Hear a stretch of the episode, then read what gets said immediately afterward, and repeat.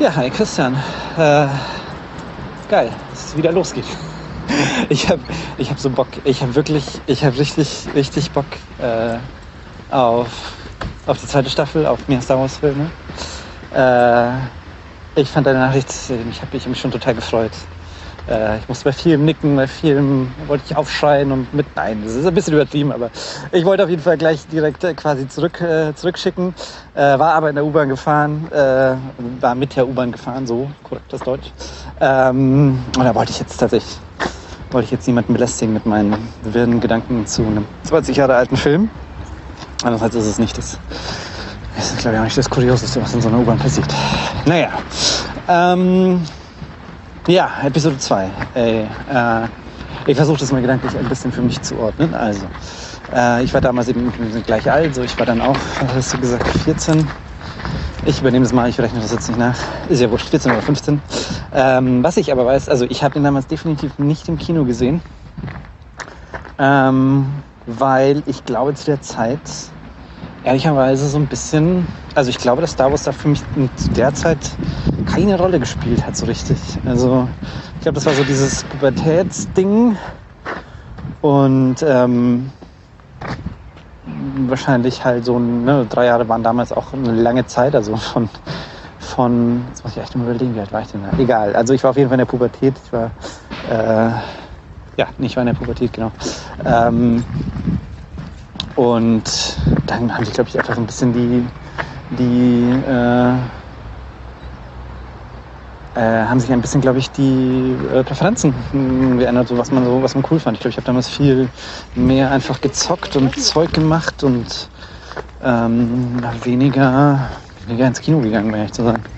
Ähm, ich habe in der Zeit, und das war, glaube ich, auch so die erste Zeit, in der man Filme so auf dem Schulhof geteilt hat. Das weiß ich noch. Ich weiß auch gar nicht, warum ich das jetzt alles ausführe. Egal. Ich wollte nur sagen, also den Film habe ich damals tatsächlich äh, nur im Heimkino gesehen. Also mein Vater hatte damals tatsächlich so sich so eine DVD Heim 5.1 Heimkinoanlage irgendwie zu Weihnachten gekauft. Und ich hatte dann äh, mehr so aus Selbstzweck dann aus äh, meinem Bruder das, die DVD zu Episode 2 äh, geschenkt, weil damals halt äh, das so das Maß aller Dinge war äh, in Sound- und Bildqualitätsdingen. Äh, war halt Star Wars gerade Episode 2 nochmal so, glaube ich, einen Ticken krasser. Und das weiß ich noch, dass ich mir den auf jeden Fall auf diese Heimkinoanlage gegeben habe, was jetzt auch nicht so schlecht war. Ähm, und dann muss ich halt sagen, also was ich halt damals noch weiß, ist, dass mir, ein, dass mir ein Schulkumpel auf jeden Fall hat mir erzählt. Und das weiß ich noch wirklich, das ist erstaunlich. Man weiß ja sonst nicht, weiß ich nicht mehr viel aus meiner, aus meiner Schulzeit, aber damals weiß ich doch, der hat mir dann erzählt, wahrscheinlich auch während des Unterrichts, natürlich, äh, dass er sich diesen Film angeguckt hat, Episode 2.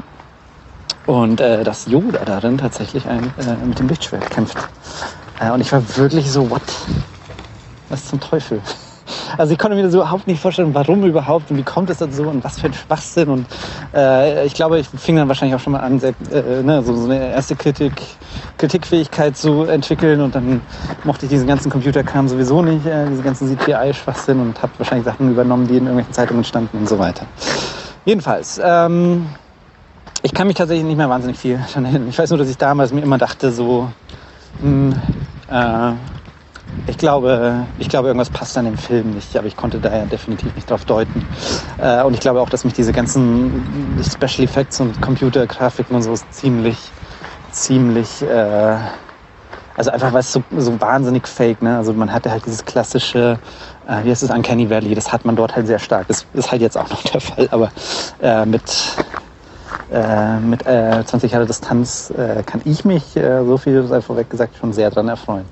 Ähm, warum erzähle ich das alles? Ja, genau. Ich erzähle es tatsächlich nur, um tatsächlich für mich einzuordnen, warum ich äh, jetzt kommt, warum ich den so fantastisch finde. Also fantastisch ist vielleicht ein bisschen Ding, aber ich, äh, ich, ich kann, also ich bin total, ich bin total geflasht, wie gut mir der Film gefallen hat.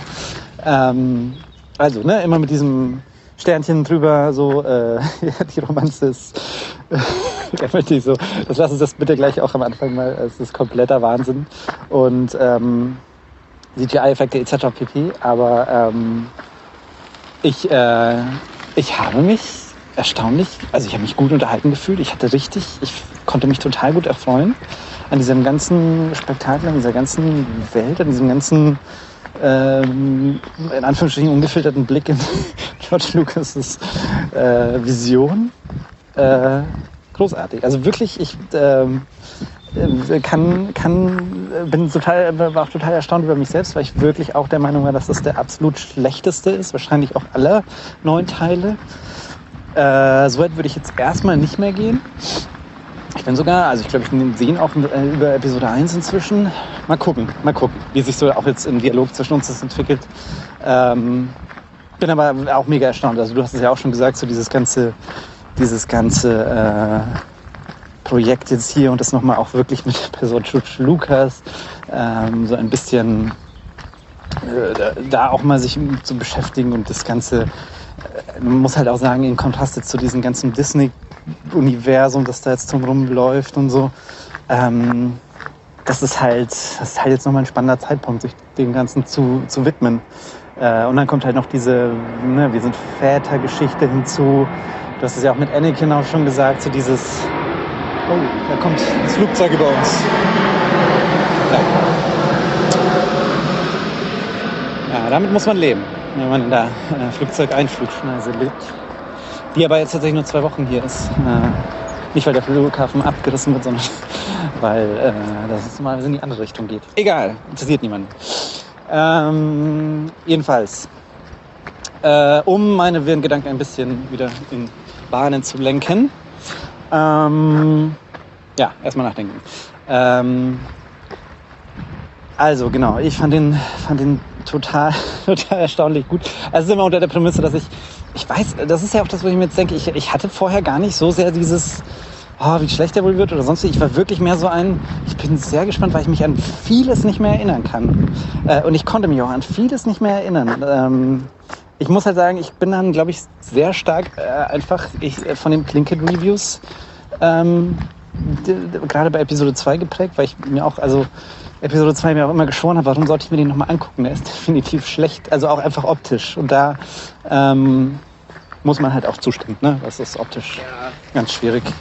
Äh, andererseits, und ich habe mir auch so ein bisschen dann Vorfeld mal so dieses, diese Entstehungsgeschichte nochmal so in diesem Star Wars Archive Buch, diesem gigantischen nochmal ein bisschen angeguckt, Episode 2. Äh, wenn man halt im Hinterkopf hat, so dass das der erste, oder ja doch der erste digital gedrehte Blockbuster, Independent-Film, wie auch immer, Independent-Blockbuster und ähm, was für einen technischen Aufwand die da äh, da hinten dahinter aufgewartet haben und wie viele, also wie, wie, wie sehr die da einfach immer vor Konzepten und Visionen von George Lucas standen und Drehbücher, also im Drehbuch stand halt irgendwie sowas, wo ja, ne, fliegt äh, hier der, der, der, Cruiser von äh, Amidala fliegt einfach äh, zu, nach Coruscant und dann die ganzen Leute gesagt haben so, ja, okay, jetzt schauen wir mal, ob wir das hinbekommen.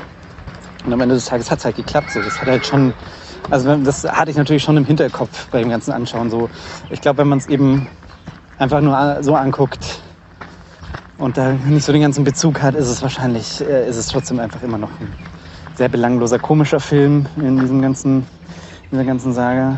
Ähm, was ich aber sagen muss, äh, ich finde den geschichtlich, also weil ja auch immer ganz häufig gesagt wird, sicher, man kann dem ganzen Ding gar nicht folgen. Ähm, ich konnte dem erstaunlicherweise sehr gut folgen, so diesem. Ich fand das alles immer sehr klar. Also äh, vielleicht auch dadurch, man muss sagen, wahrscheinlich macht es erst beim zweiten oder dritten oder vierten Mal sehen wirklich in Anführungsstrichen Sinn. Also ich würde da jetzt nicht äh, meine Hand für ins Feuer dass es genügend Plotlöcher rumliegen. Aber ich konnte für mich schon, also was, was für mich ja auch immer so, gerade von den Blinked-Reviews zum Beispiel immer so ein Ding war, so dieses, okay, dann ne, ist da irgendwie diese, diese Verfolgungsjagd in Coruscant, weil sie da diesen, diese komische äh, Assassine da verfolgen und dann wird die getötet von Django Fett durch diesen Pfeil und dann der auch mal dieses, warum tötet er die denn nicht gleich, die Jedi? Und du dir aber dann denkst, naja, wahrscheinlich es war das halt nie sein Auftrag. Ne? Er sollte die Jedi wahrscheinlich explizit nicht töten, weil jetzt ja der Imperator dahinter steckt. Der will ja, dass diese Klone gefunden werden und so weiter. Ne? Das ist ja so, eine, so ein elaborate, äh, so ein 4D-Schach oder wie es mal heißt.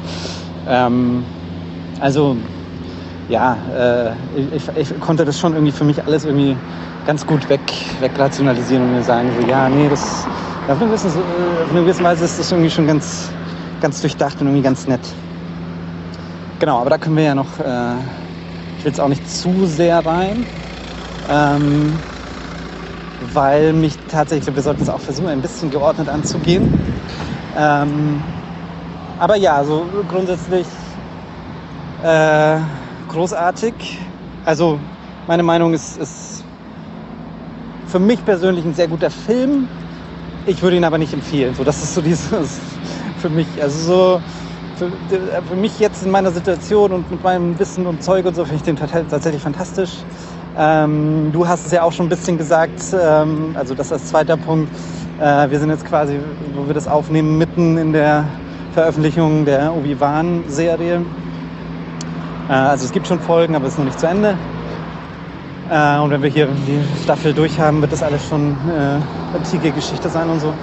Ähm, aber ja, also das heißt, wir hatten auch schon die Boba Fett-Serie, wir hatten jetzt die zweite Staffel Mandalorian und so.